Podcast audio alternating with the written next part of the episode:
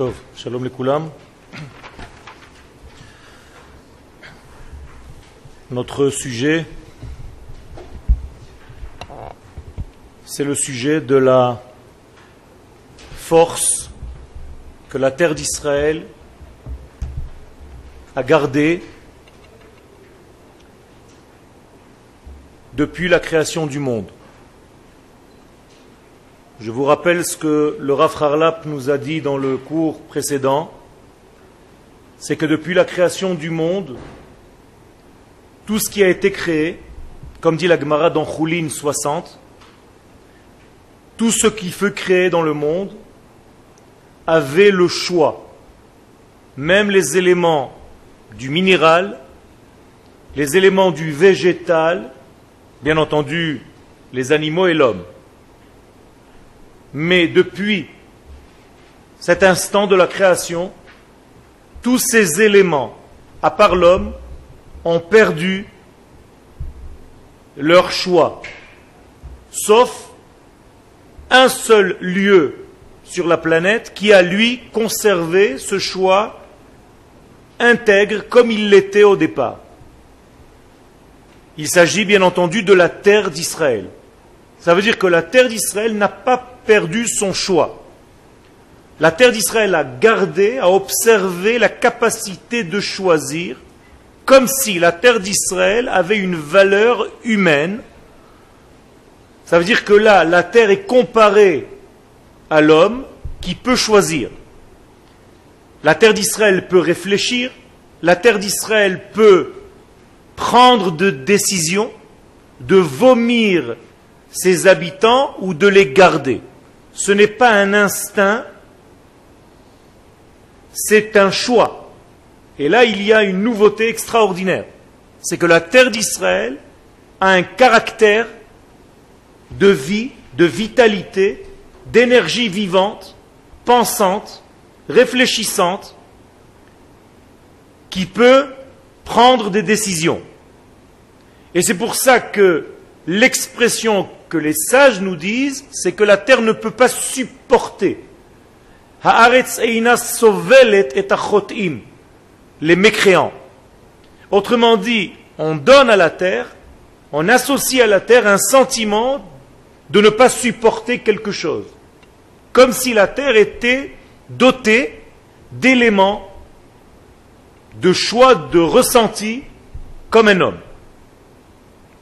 Et le verset nous le dit clairement dans Vaikra 18, Velotaki haaretz et yoshveha ken beta ma'achem ota la terre ne vous vomira pas lorsque vous allez la rendre impure. Le Rav continue, de là la conclusion que bien que la terre d'Israël apparaît comme étant une terre comme les autres, c'est encore un endroit sur la planète Terre, il n'en est rien. Ce n'est pas vrai. Ça veut dire que la terre d'Israël est une terre vivante qui a, encore une fois, comme on disait tout à l'heure, doté de choix, de vie, comme un être vivant véritablement. Et donc elle a, d'après le Rav, Tselem Elohim. Elle a été créée à l'image divine. Comme l'homme a été créé, Betselem Elohim bara et Adam, la terre d'Israël a la même qualité. Et donc, de la même qualité que l'homme, la terre a reçu elle aussi sa capacité à choisir et donc à vivre avec ce degré divin qui est en elle. Et donc, en plus de cela, de la même manière que l'homme qui contient en réalité, après son identité organique complète, elle se divise cette force en plusieurs membres, eh bien la terre d'Israël, de la même manière, à plusieurs endroits en elle, dans les frontières d'Eretz Israël. Il y a plusieurs membres, c'est-à-dire plusieurs lopins de terre, différents les uns des autres, qui, chacun de ces éléments-là, comme les membres d'un corps, agissent d'une manière différente. De la même manière que j'écris avec ma main et pas avec mon oreille, eh bien, la terre d'Israël a des endroits qui correspondent à la main, des endroits qui correspondent aux yeux, des endroits qui correspondent aux oreilles, C'est-à-dire que là aussi, on donne à la terre d'Israël, on associe un corps, à part le fait qu'elle soit vivante, elle est aussi composée de membres, donc subdivisée. Cette unité se subdivise en éléments qui agissent d'une manière différente par rapport à l'endroit où tu te trouves. Et le Rav explique que les tribus d'Israël, avant de rentrer en Eretz Israël, ont été donc divisées sur cette terre, et chaque tribu correspond en réalité à un sens. Par exemple, Réhouven correspond au sens de la vision. Réhouven. Shimon correspond à Louis. Shimon. Lévi correspond à l'odorat. Les lavotes accompagnés. Yehuda correspond au remerciement, un immodé, donc à la bouche. Donc vous voyez que tous les degrés de toutes les tribus en réalité sont des degrés qui correspondent à des sens qui appartiennent à l'homme et chaque tribu a été placée naturellement dans le degré de terre qui correspond à cette fonction-là. Vous comprenez? Ça veut dire que Shimon a été placé dans l'endroit d'Eretz Israël qui correspond à sa propre nature, qui, elle aussi, cette nature de cet endroit-là, c'est de pouvoir entendre, écouter et comprendre. Zvul, c'est la capacité à multiplier les biens. Comme les abel, zevel, zevel c'est de l'engrais, et donc zvulun al-khof yamim mishkon, dit la bracha de zvulun, c'est qu'il était au bord de la mer et qu'il était capable de sortir pour faire du commerce, donc de multiplier ses biens. Donc l'endroit qui correspond à ce degré-là de zvulun, c'est l'endroit où il se trouvait. Vous comprenez que la terre d'Israël, en réalité, est tellement vivante qu'elle contient la tribu qui correspond à cette vie-là, à ce degré de vie-là. Et donc, lorsque la terre fut partagée en tribus, chaque tribu a gardé, donc, a gagné, a reçu la terre qui correspond à sa propre nature pour cette fonction bien précise. Et donc, ce lopin de terre va aider la tribu en question à réaliser sa propre identité.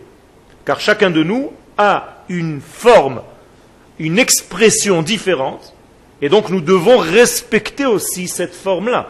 Sinon, on est tous pareils. On a par exemple une halakha de mettre les tfilines. Les tfilines, c'est les mêmes. Seulement, ma manière de mettre les tfilines n'est pas la même manière que toi, que la tienne. Alors que les tfilines sont les mêmes. Le Shabbat, c'est le même pour tout le monde. Mais ma manière de vivre le Shabbat n'est pas la tienne. Et donc la terre sait décoder selon le lieu, comme si c'était un membre à part entière, qui sait exactement son identité, il sait exactement la fonction qu'il doit réaliser. C'est une intelligence extraordinaire que la terre d'Israël possède.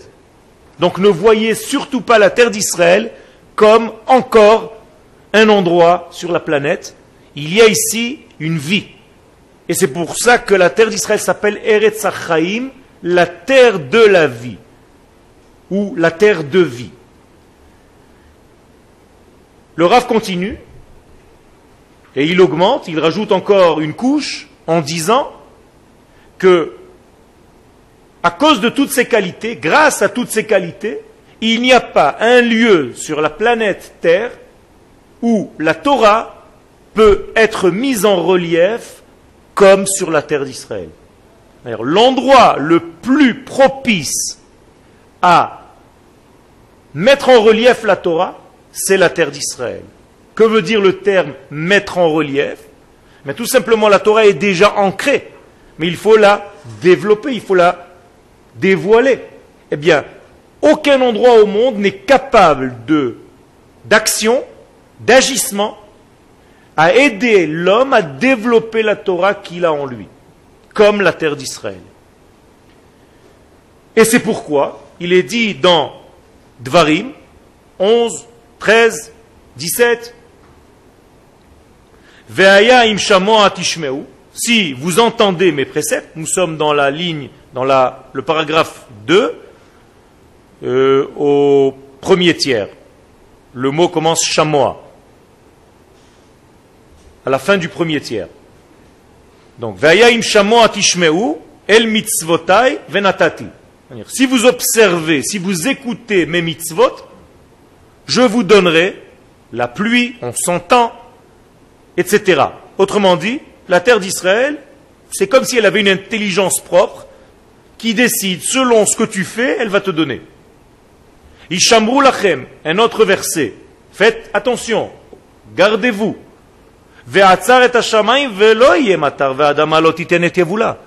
Si vous ne faites pas ce que la terre euh, peut accepter, donc si vous faites des choses que la terre rejette, qui ne sont pas de sa nature, eh bien, chaz elle va faire en sorte de fermer, de bloquer tous les passages des bienfaits d'Akadosh Baruch Hu. Comme si elle fermait les portes. Même si tu devais recevoir une bracha, chaz cette bracha s'arrête en route parce que tes actions ne correspondent pas à la nature de cette terre. Et là, il y a un détail extraordinaire que le Rav nous met en relief lorsqu'il s'agit des cieux. Les cieux, bne. Les cieux, eux, n'ont pas le choix. Les cieux sont robotisés. Les cieux ont un instinct qui agit directement, sans un choix. Pas comme la terre. La terre a un choix. Le ciel, non. Le ciel n'a pas de choix. Il fait la volonté de Dieu. Comme Dieu lui ordonne. La terre peut refuser. Écoutez bien. Elle choisit de faire la volonté de Dieu, mais elle pourrait refuser. Le ciel, non. Et c'est pourquoi, puisque les cieux n'ont pas de choix, il est dit concernant les cieux, Ve'atzar et. Traduction, c'est Akadosh Baruch lui-même qui arrêtera le ciel, car le ciel ne peut pas prendre la décision d'arrêter l'abondance qui descend. Alors que, lorsqu'il s'agit de la terre, puisque la terre, elle, oui, a le choix, à Adama, Be'admat Kodesh shel Eretz Israël, shei atzma bat bechira, qui elle a le choix, Ne'emar ve'adama lo titen et yevula. C'est la terre elle-même qui choisit de ne pas donner ses fruits, ses légumes, son abondance. Vous voyez la différence? Lorsqu'il s'agit du ciel, il est dit c'est Dieu qui arrêtera le ciel. Lorsqu'il s'agit de la terre, il est écrit la terre elle-même choisit d'arrêter. Vous voyez donc, c'est extraordinaire. C'est très précis. Que la terre elle-même possède une force d'arrêter son yevoul, d'arrêter sa fabrication, donc ses pousses, ses fruits, ses légumes, ses arbres, ses fleurs, tout est arrêté parce que la terre a choisi de ne pas donner vie. Ken Encore une fois, la, pluie, ça dépend d'Akadosh Baruch La terre, la terre, c'est elle qui va recevoir avec un petit peu de pluie, qu'elle, la terre va donner beaucoup de fruits. Ça veut dire que la terre a une capacité de recevoir, si elle veut, les transformations se font en, haut. Mais si elle bloque les choses, même si elle reçoit de la pluie, cette pluie est bloquée à l'intérieur. Donc ça devient une pluie destructrice. Parce que les hommes qui vivent sur elle ne font pas, ne vivent pas selon son identité à elle. Et donc elle se sent comme un rejet. C'est comme si tu marches sur la terre et tu fais des bêtises, et la terre te dit, attends, oh, tu es sur moi, tu dois respecter ma nature. Sinon je t'avale, ou sinon je te rejette. C'est-à-dire que lorsque quelqu'un en réalité quitte la terre d'Israël, c'est la terre qui a voulu qu'il ne reste pas. C'est très grave ce que la Torah nous explique ici. La terre vomira ses habitants. Ce n'est pas eux qui choisissent de sortir.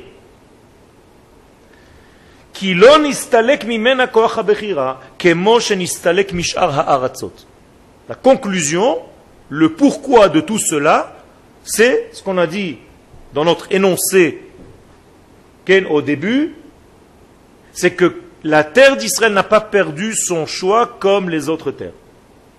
Velood, et non seulement cela, אלא שנראה שאף על פי שהארץ בכוח בחירתה שהייתה לה בשעת התחוללותה. si on reprend par exemple le récit de Bereshit, lors de la création du monde, où on voit que Dieu ordonne à la terre de faire pousser un arbre fruit. Pas un arbre qui donne des fruits. L'arbre même est mangeable, est consommable comme le fruit. Et ils ont le même goût. Imaginez que je mange une pomme et que j'ai le goût de la pomme, eh bien je peux manger aussi le pommier L'arbre lui-même, je peux manger du tronc et avoir le même goût que la pomme. C'est ce que Dieu voulait au départ. Shenatna et dvar Hashem, Shinta et dvar Hashem. La terre, elle, elle a changé.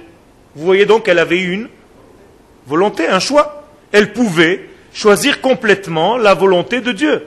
ובשעה שאמר הקדוש ברוך הוא, תדשא הארץ דשא, עשב, מזריע זרע, עץ פרי עושה פרי למינו, lorsque Dieu ordonna à Bereshit donc que la terre donne zeraetz, une semence d'un arbre qui, soit lui l'arbre même fruit, chez donc le Rav explique que le goût de l'arbre soit comme le goût du fruit, sans aucune différence. Entre guillemets, qu'est-ce que ça veut dire ça? Qu'est-ce que ça veut dire que le goût de l'arbre et le goût du fruit sont identiques Vous comprenez bien qu'il ne s'agit pas seulement d'un arbre avec son fruit. Il s'agit ici d'une idée beaucoup plus profonde. Ça veut dire que la source et le résultat sont identiques. C'est ce qu'Akadosh voulait. C'est que quand je fais quelque chose et que j'emprunte un chemin pour arriver à la chose en question, que le chemin lui-même est le goût de la chose vers laquelle je vais. Est-ce que c'est le cas aujourd'hui? Non. En tout cas, il faut faire un effort pour que ce soit le cas. Quand vous vous mariez, est-ce que le mariage c'est le fruit? Mais l'aboutissement vers le mariage, est-ce qu'il a le même goût que le fruit? Non. Généralement, vous vous énervez pendant tout le chemin qui amène vers le mariage. Vous faites du souci, vous téléphonez, il n'y a rien qui marche, vous vous dites mais c'est pas possible, mais c'est quoi ce truc, mais comment, mais je suis triste, mais je suis énervé, et tu cries, et tu contrarié. C'est ça ton mariage? C'est bizarre. Tu vas vers un mariage et tout le cheminement qui t'amène vers le mariage ou vers la simcha, j'ai pris un exemple, peu importe, il est jonché de difficultés qui te gâchent en réalité la propre simcha vers laquelle tu vas. Comment est-ce possible? Vous comprenez? Tu viens en Eretz Israël pour faire ton alia, pour respecter la parole divine, et tout ce qui te fait venir en Eretz Israël te met des bâtons dans les roues apparemment, te pose des difficultés, tu acquiers ça avec beaucoup, beaucoup, beaucoup d'angoisse et de labeur. Et parfois, malheureusement, tu perds ta joie parce que tu as oublié vers quoi tu vas et pourquoi tu es là. C'est ce qui nous arrive tous les jours. Est-ce que vous êtes aussi heureux aujourd'hui que le jour où vous êtes arrivé en Israël? Ken? Il y a des gens qui ont perdu ça en chemin. Et qui se disent, c'est bizarre, le premier jour de mon alliage, j'avais une joie intense, j'avais une excitation extraordinaire. Et là, je me suis un petit peu endormi. Quand tu vas être avec ton épouse, est-ce que tu as la même intensité du lien qu'au premier jour? Pas forcément. Généralement, tu commences à la croiser dans les couloirs de la maison, après 20, 30 ans de mariage, et tu te demandes ce que tu fais avec elle et qui c'est cette femme-là, qui marche dans le même couloir que toi. Dans le pire des cas? Dans le meilleur des cas, tu te souviens. Tu te souviens de ce message, tu te souviens de ce degré premier, de l'intensité de l'amour qui était au départ. Eh bien, c'est exactement de cela que la Torah parle. Dieu voulait que les choses soient identiques dans le chemin que dans l'arrivée. Aujourd'hui, il y a des gens qui, sans arrêt, veulent le Mashiach. Ils veulent le Mashiach tout de suite, maintenant. Il y a un problème avec ça. Pourquoi? Parce que tout ce qui amène vers le messianisme, ça ne vaut rien. Le Mashiach, c'est ce qui compte. Alors le jour où le Mashiach va apparaître, c'est ce qui compte, c'est le fruit. Mais l'arbre qui fait pousser ce fruit, est-ce que tu prends conscience de son existence? Non. Pourquoi? Parce qu'on t'a mis dans la tête que l'essentiel c'est le fruit, c'est le jour où le Mashiach va apparaître. Avant cela, on est en exil. C'est une catastrophe avant ça. Ce jour-là sera la joie. Avant ça, c'est une catastrophe, c'est un exil. C'est un problème. C'est une mauvaise éducation. Tu es en train de dire en réalité que ce qui nous importe, c'est la dernière ligne. C'est le fruit que j'ai cueilli. Mais tout le cheminement qui m'amène à ce fruit, il est nul. Il est négligeable. C'est une grave erreur. Le Rambam nous dit que le messianisme ne vient pas une fois. Il vient tous les jours. Bechol yom Qu'est-ce que ça veut dire Le Mashiach ne vient pas une fois, il vient tous les jours, c'est-à-dire chaque jour vient une couche messianique. Une partie, une étincelle de ce même messianisme. Et toi, tu attends le personnage Mashiach, tu risques de perdre en route tous ces éléments que tu n'as pas vu venir, petit à petit. Quand vous avez des enfants, que vous avez des frères, des sœurs, vous ne les voyez pas grandir. Pourquoi? Parce que vous êtes à côté. Mais si vous partez, vous voyagez pendant 20 ans, et que vous revenez, vous voyez la personne en question, vous dites Oh, extraordinaire, comme tu as grandi, comme tu as changé. Pourquoi tu ne le dis pas tous les jours à ceux qui vivent à côté de toi? Parce qu'ils évoluent en même temps que toi, tu ne vois plus rien. Mais c'est la même chose, le messianisme, il est en train d'évoluer devant nous et on ne voit rien. Parce que nous n'avons pas les yeux et les lunettes nécessaires pour voir le messianisme. Et c'est la plus grande catastrophe qui, qui puisse nous atteindre. C'est qu'on a perdu le sens de l'évolution des choses, du cheminement des choses. Et nous sommes arrivés à une petitesse d'esprit étriquée qui attend seulement un jour en question. Et qu'est-ce que tu vas faire ce jour-là et le lendemain? Tu vas être malheureux. Parce que le, ce jour passé, qu'est-ce que tu feras le lendemain? Qu'est-ce que tu vas attendre? Les gens qui ont vécu toute leur vie en attendant le Mashiach, le lendemain de sa venue, ils sont en déprime. Il leur faut des médicaments, parce que quel autre degré ils vont attendre maintenant? C'est-à-dire que le jour le plus grand de leur vie est arrivé, donc ils peuvent mourir. C'est fini. Non, c'est pas comme ça qu'on doit vivre. Chaque instant, c'est une évolution et ça fait partie de ce fruit à cueillir. Et donc, ta'ama etz, que ta'ama pris. Il faut que le goût de l'arbre soit le même goût que ton fruit. Développe cette idée dans ta vie et tu verras comment ta vie changera. C'était ça la volonté divine. C'est que tu vives le cheminement avec la même intensité que le but à atteindre. Est-ce que la chose est claire? C'est la même chose. Le fruit et l'arbre, c'est une seule chose. D'ailleurs, on n'a pas demandé à l'homme de ne pas manger d'un fruit, on lui a dit de ne pas manger d'un arbre. Mais etzadat, lotochal mimeno. Mikol etzadat achol tochel. Mikol etzagan, pardon. De tout l'arbre du jardin, tu pourras manger, pas de tous les fruits des arbres. C'est-à-dire, on mangeait des arbres. Qu'est-ce que c'est manger des arbres d'ailleurs? Est-ce qu'ils mangeaient des arbres? Qu'est-ce que c'est etz en hébreu? C'est un conseil, etza. C'est-à-dire que l'homme devait manger les idées divines. Ne croyez pas qu'Adam Arishon était dans un jardin. Chaz Shalom, si vous réduisez la Torah à une bande dessinée, on est mal barré. Ken La Torah, avant que l'homme ne faute était dans un autre degré. On n'a pas le droit de comprendre le livre de Bereshit dans son premier sens. Sinon, c'est une catastrophe. Shalom, on arrive à des visions complètement dévoyées. Et donc la terre n'a pas fait. Car elle, qu'est-ce qu'elle a sorti? Un arbre qui fait des fruits. C'est-à-dire, il y a une distance entre l'arbre et le fruit. Donc, va à aretz. Retz, oseperi. Pas esprit. Etz oseperi. L'arbre ne fait plus, n'est plus consommable. On a commencé à consommer que les fruits. C'est-à-dire qu'on est dans un monde où tout ce qui nous intéresse aujourd'hui, c'est le but. On n'en a rien à faire de ce qui se passe au milieu. Si pour arriver à ce but, tu dois mentir, voler, tricher, peu importe, je m'en fiche, je dois arriver au bout. C'est faux. C'est très grave. La fin ne justifie pas les moyens. Eh bien, dans la Torah, la fin justifie les moyens. C'est-à-dire que je dois justifier mes moyens comme je justifie ma finalité. Je dois rendre des comptes concernant mes moyens, pas moins que je dois rendre des comptes concernant le sujet à atteindre.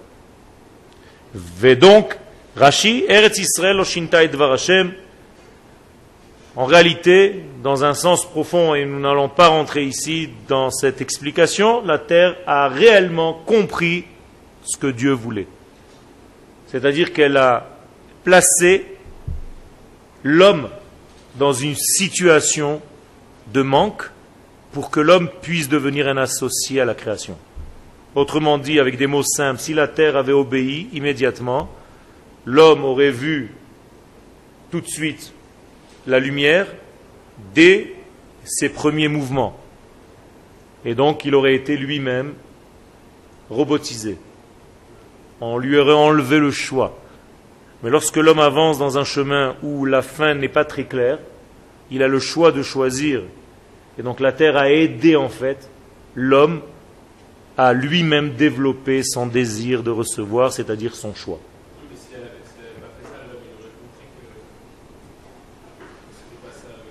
Si je te donne, si je te donne en fait le cheminement et le résultat en même temps dans un papier cadeau, qu'est-ce que j'ai empêché de toi? Le choix, la réflexion. Donc tu n'as plus rien à faire. Tu comprends? Tout est déjà fait. Tu as raison. La, Torah, Dieu aurait pu créer le monde de 10 milliards de façons d'autres. Mais c'est comme ça qu'il l'a créé. Donc c'est avec ces fruits-là, avec ces expressions-là, avec ces kelim, ces ustensiles-là, ces instruments-là que nous devons faire. Nous n'avons pas d'autre choix. Je ne peux pas dire si, si, si. Avec ce que j'ai, c'est ce que je dois faire. Donc la terre, en fait, aide l'homme à choisir. Aide l'homme à devenir intelligent et à réfléchir au sens même qu'il donne à sa vie. Ok.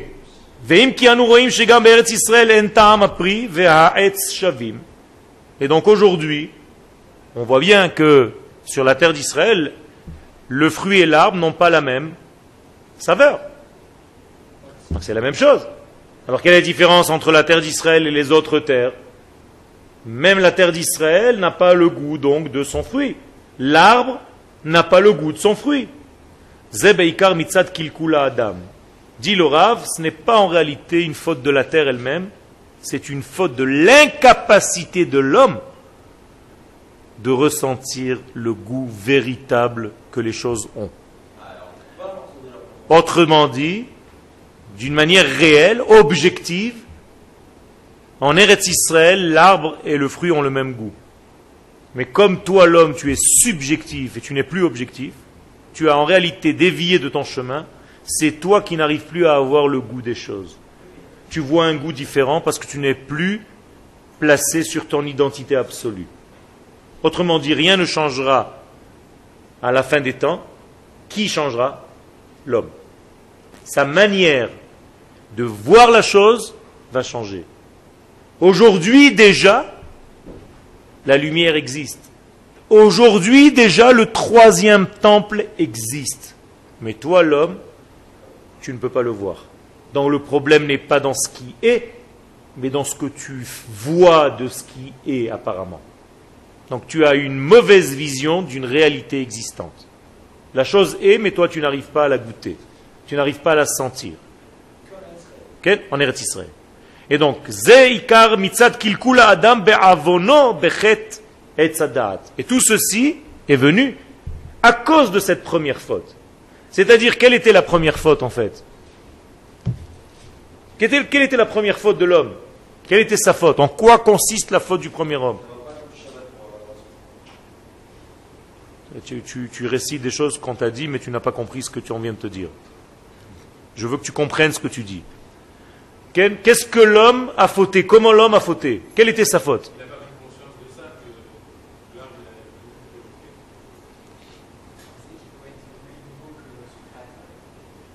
Qu'est-ce que ça veut dire Explique-toi. Tu es dans le, dans le bon chemin. Il pensait qu'il était dans le même niveau, au même niveau que son créateur. Qu'est-ce que ça veut dire Oui, oui.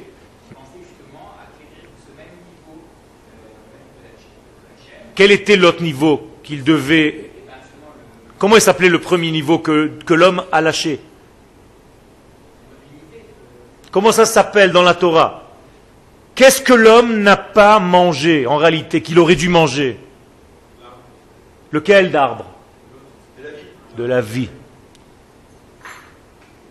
Tous les arbres étaient permis à manger, y compris l'arbre de la vie. Il y avait un seul arbre qui était interdit à consommer, c'était l'arbre de la du cerveau, de la connaissance de l'homme. C'est-à-dire quoi? L'homme a préféré quitter l'arbre de la vie, donc il n'a pas mangé la vie, donc ce que Dieu lui donne, en préférant manger ce que lui comprend. Vous comprenez? Ça veut dire que l'homme est devenu en fait intelligent. Il s'est dit, seulement ce que je comprends par mon intelligence, c'est ce qui est vrai. J'ai mangé maintenant un fruit qui va fixer ma vie selon ma compréhension des choses. Toutes les choses qui sont incomprises, je les rejette. Donc j'ai perdu en fait le sens premier de la vie, c'est-à-dire la vie elle-même. Je suis devenu un homme qui réfléchit, mais j'ai perdu en réalité l'essence même de ma vie. Contrairement à cet orgueilleux qui disait je pense, donc je suis, la Torah, elle, elle nous dit je suis, donc je pense. Donc moralité, c'est exactement la même faute. La faute du premier homme, c'est je pense, donc je suis. C'est ça la faute. Manger de l'arbre de la connaissance, c'est manger de l'arbre de je pense. Et je suis, ça s'appelle l'arbre de la vie. Et nous sommes bien vivants avant de comprendre ce que l'on fait dans ce monde. Bien avant de comprendre comment je respire, j'ai déjà respiré.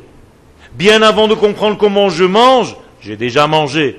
Bien avant de comprendre comment je fonctionne, j'ai déjà fonctionné naturellement par ma création. C'est ça qu'il faut comprendre. Donc notre but, c'est de revenir à quoi? À l'arbre de la vie, c'est-à-dire à quoi? À une intelligence mais qui n'est pas bloqué ni limité à l'intelligence humaine, mais qui accepte d'autres valeurs, d'autres données qui dépassent complètement mon entendement. Ken Encore une fois, ça c'est pour qu'on ait une histoire. Je te réponds joliment. Ken, comme ça, il a une belle histoire. Ken Akadosh Baruch pour raconter une histoire à un enfant que nous sommes, alors il nous dit, tu sais, un jour, il y avait un petit bonhomme, il était dans un petit jardin, dans un très très très lointain pays, et à part lui et son épouse, il y avait un animal. Et il ne devait pas manger de l'arbre. Donc toute cette histoire, c'est une belle histoire. C'est pas qu'elle ne sert à rien. Elle est obligée de s'habiller dans cette histoire pour nous faire comprendre. S'il n'y avait pas cette histoire, tu n'aurais rien compris. Mais si toi tu t'arrêtes à l'histoire et tu ne comprends pas le reste, ça devient une bande dessinée. Ok, on continue. Donc,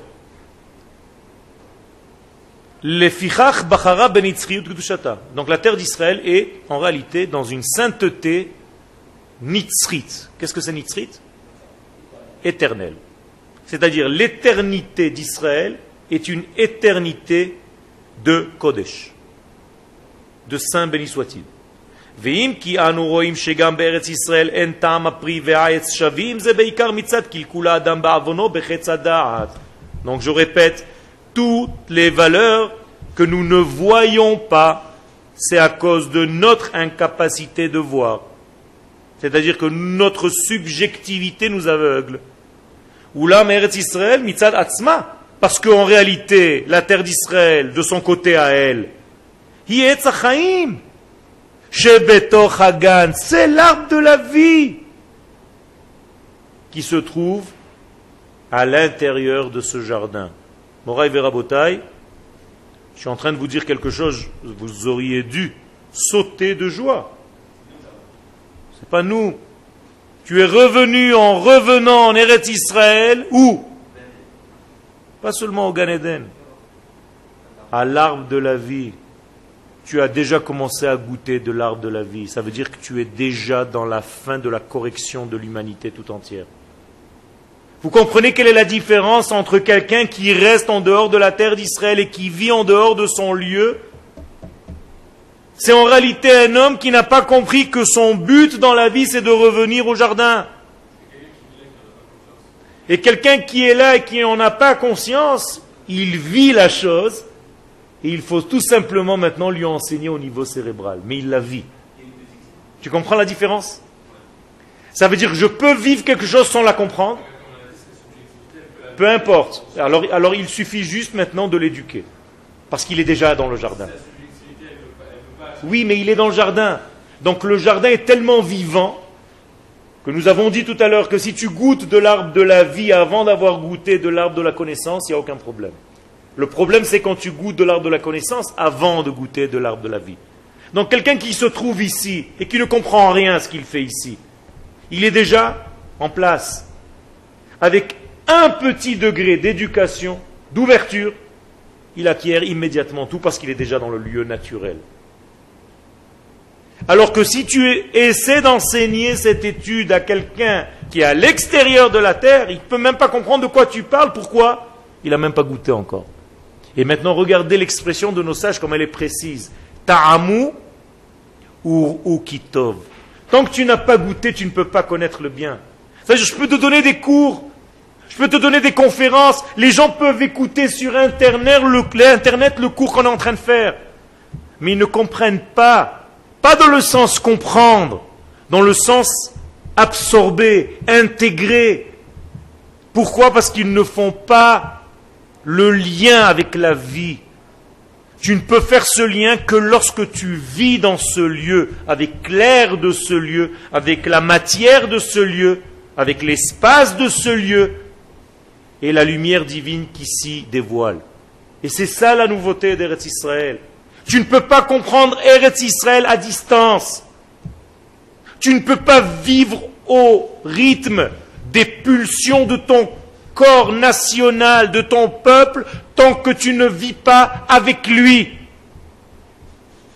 Tant que tu es à distance. Et donc là, vous êtes dans le jardin. Qu'est-ce que c'est Gan Ne me dites pas jardin, ok? Qu'est-ce que c'est Gan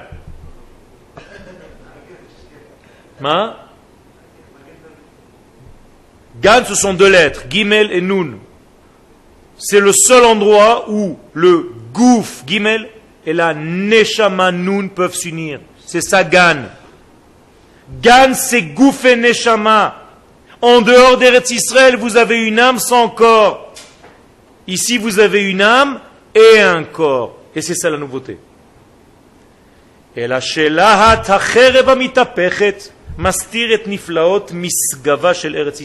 Alors pourquoi ne nous voyons pas?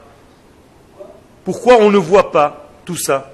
Pourquoi on ne voit pas cette grandeur? Pourquoi vous êtes obligé de venir à un cours maintenant? Au Machon Meir pour que je vous dise que vous êtes déjà dans le jardin d'Éden. Normalement, vous auriez dû le voir, le sentir. Quoi J'ai besoin qu'un type me dise que je suis dans le jardin d'Éden et moi je vais me dire, ah ouais. C'est bizarre, non? Donc le Rav est en train de nous dire ici, vous savez pourquoi vous ne voyez pas? Parce qu'il y a lahat acherev amitapechet. Qu'est-ce que c'est lahat acherev amitapechet? Quand Akadosh Baruch a renvoyé le premier homme du jardin. En réalité, qui l'a renvoyé du jardin? L'humanité, on est d'accord. Le premier homme, c'est toute l'humanité. Donc l'humanité est sortie de ce jardin.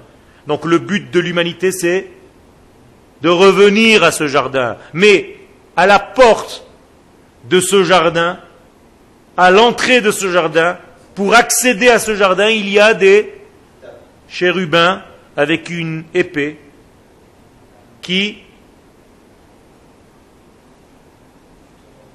se tourne, qui tourne, sans arrêt. C'est-à-dire, c'est comme si on t'empêchait de rentrer. Autrement dit, et là je vais rentrer dans un domaine un petit peu plus kabbalistique, avec votre permission.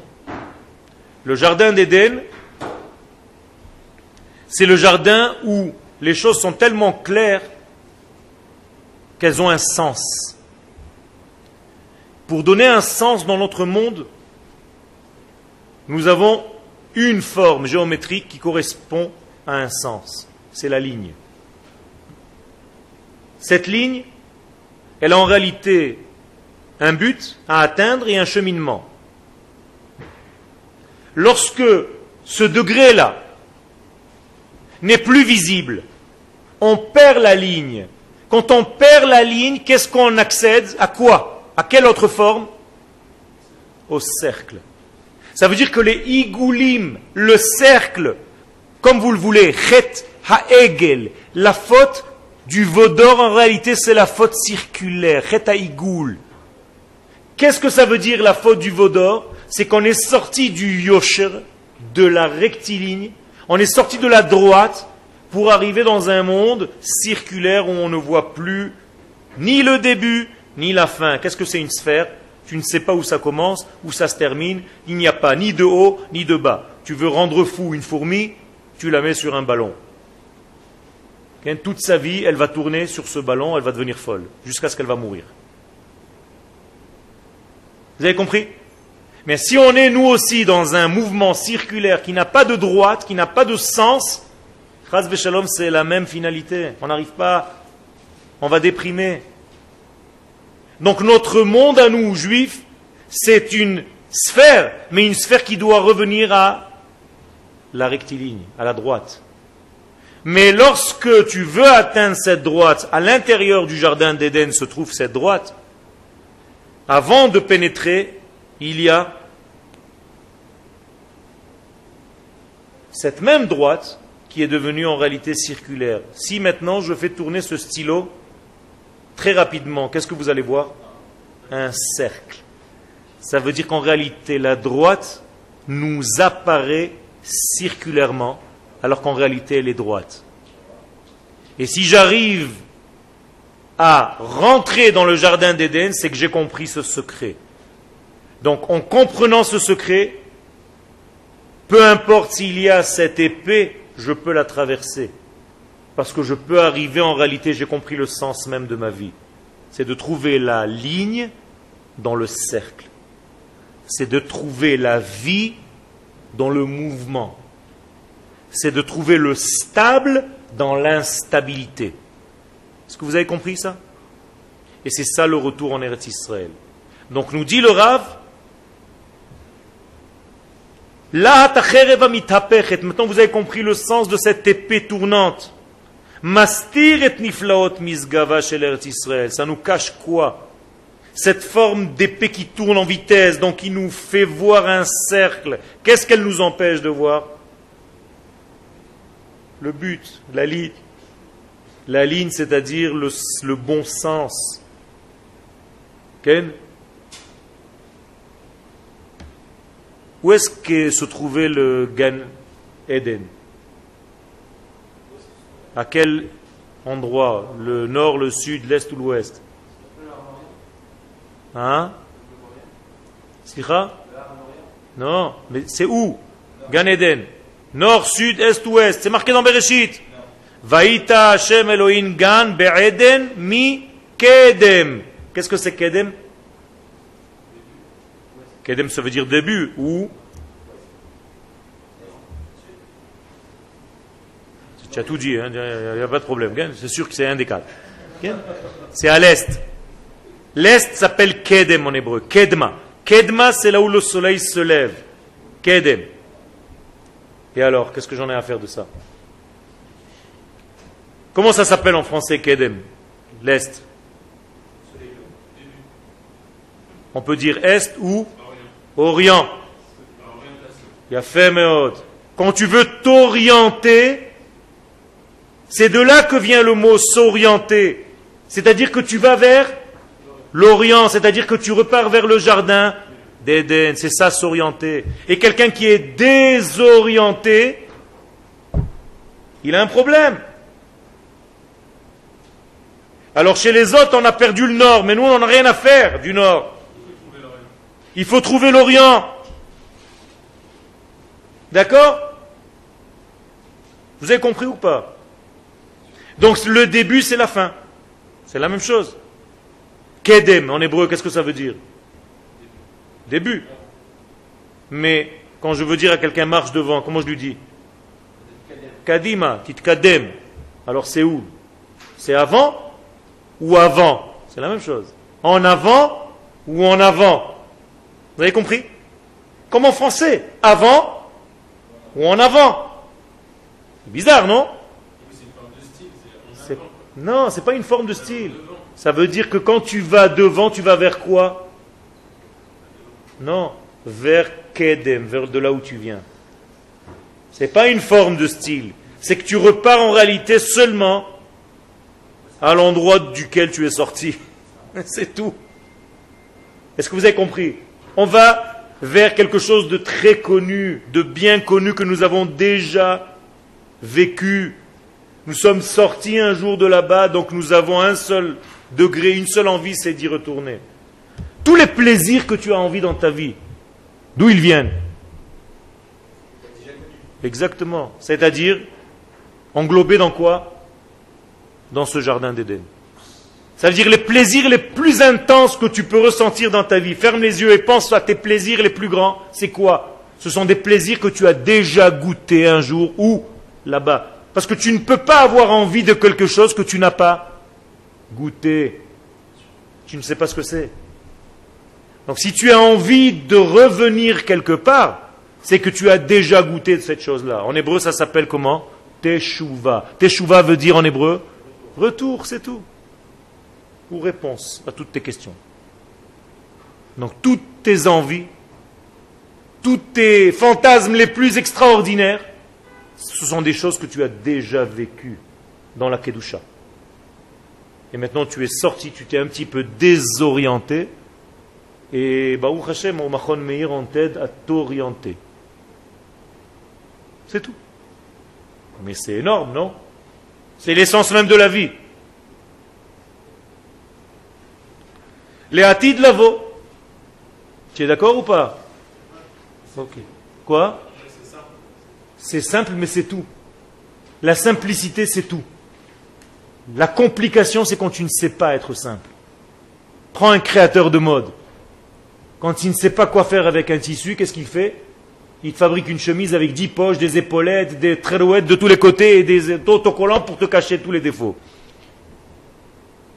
Un véritable styliste de mode, il prend un tissu, tu ne vois aucun défaut, il n'y a ni poche, ni quoi que ce soit, il n'y a même pas de couture presque. Et c'est parfait. La simplicité, c'est la chose la plus grande. Le Zohar, la Kabbalah nous dit qu'Akadosh Baruch Hu, avant de créer ce monde, c'était Or Pashut.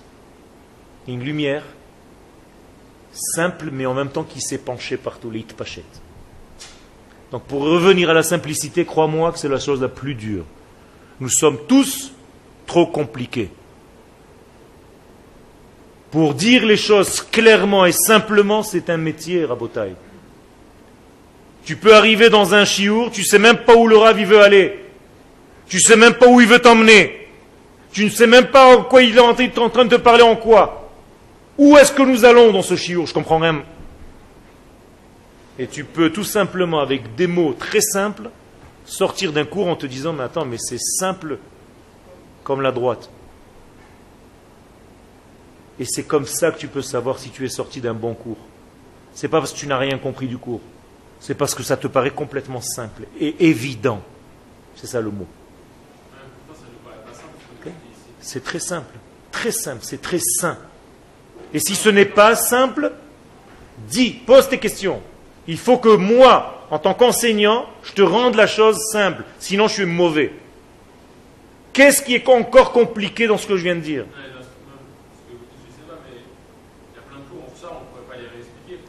Alors ça veut dire que tu ne les as pas compris.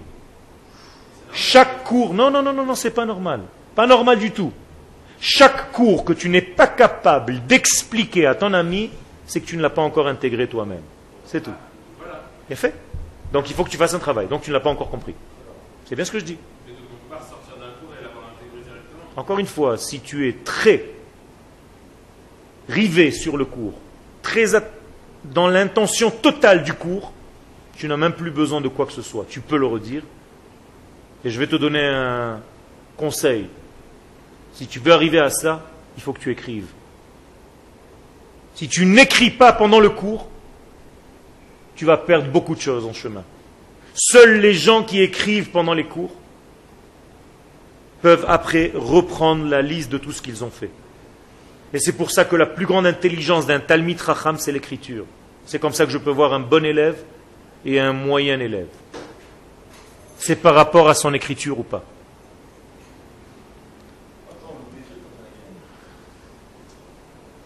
Je laisse le temps. Vous avez remarqué que quand je parle, je monte comme une spirale et je répète trois ou quatre fois la chose et après, hop, je dis encore quelque chose de nouveau. Et après, je vous laisse vous habituer à la deuxième étage, au deuxième étage. Et hop, un petit mot fait monter un autre étage. Vous avez remarqué ça? Et je parle très doucement, en laissant des vides, en faisant exprès, sans vous endormir. Parce qu'on peut aussi parler doucement, et à la fin, c'est une un endormissement total, une hypnose ericksonienne. Le verbe est aussi important. Le chemin n'est pas moins important que le but à atteindre. Vous vous rappelez? C'est la même chose dans tous les domaines. Prenez l'habitude d'écrire, vous allez devenir des Talmidei Chachamim.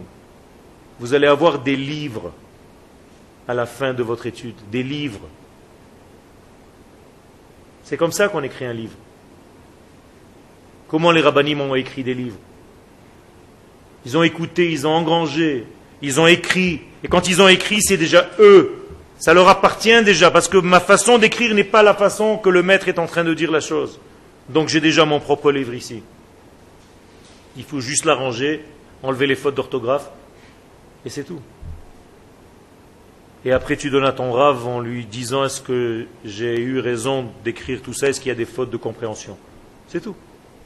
Et lorsque le rave te donne un tampon, te dis c'est super, tu as bien compris. C'est aussi simple que ça.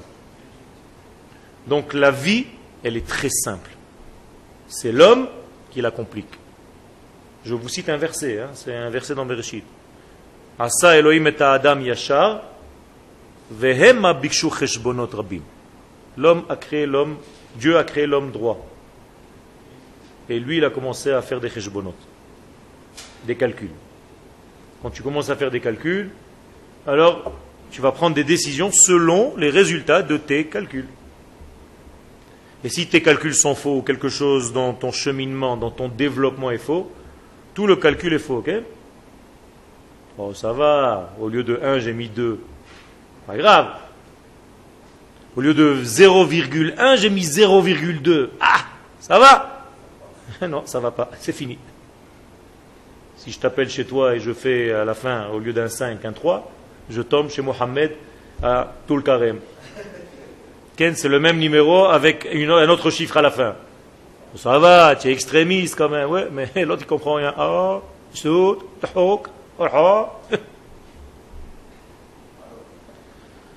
Et tu te demandes où est le problème. Eh bien, c'est la même chose. Quand tu dévis au départ d'un tout petit peu, à l'arrivée, c'est énorme. À l'armée, quand tu tires à une balle, et que cette balle, tu ne la tires pas tout droit, instinctivement vers ta cible, mais plus elle s'éloigne, plus l'angle grandit. Et à la fin, tu tires sur les murs ou sur les gens qui sont autour. Et on te dit Stop Malheureux, rentre chez toi Tiens, fou, furieux. Tu ne sais pas faire des cavanotes. Cavanotes, tu n'as pas la direction de pensée nécessaire. Il faut que tu l'acquières.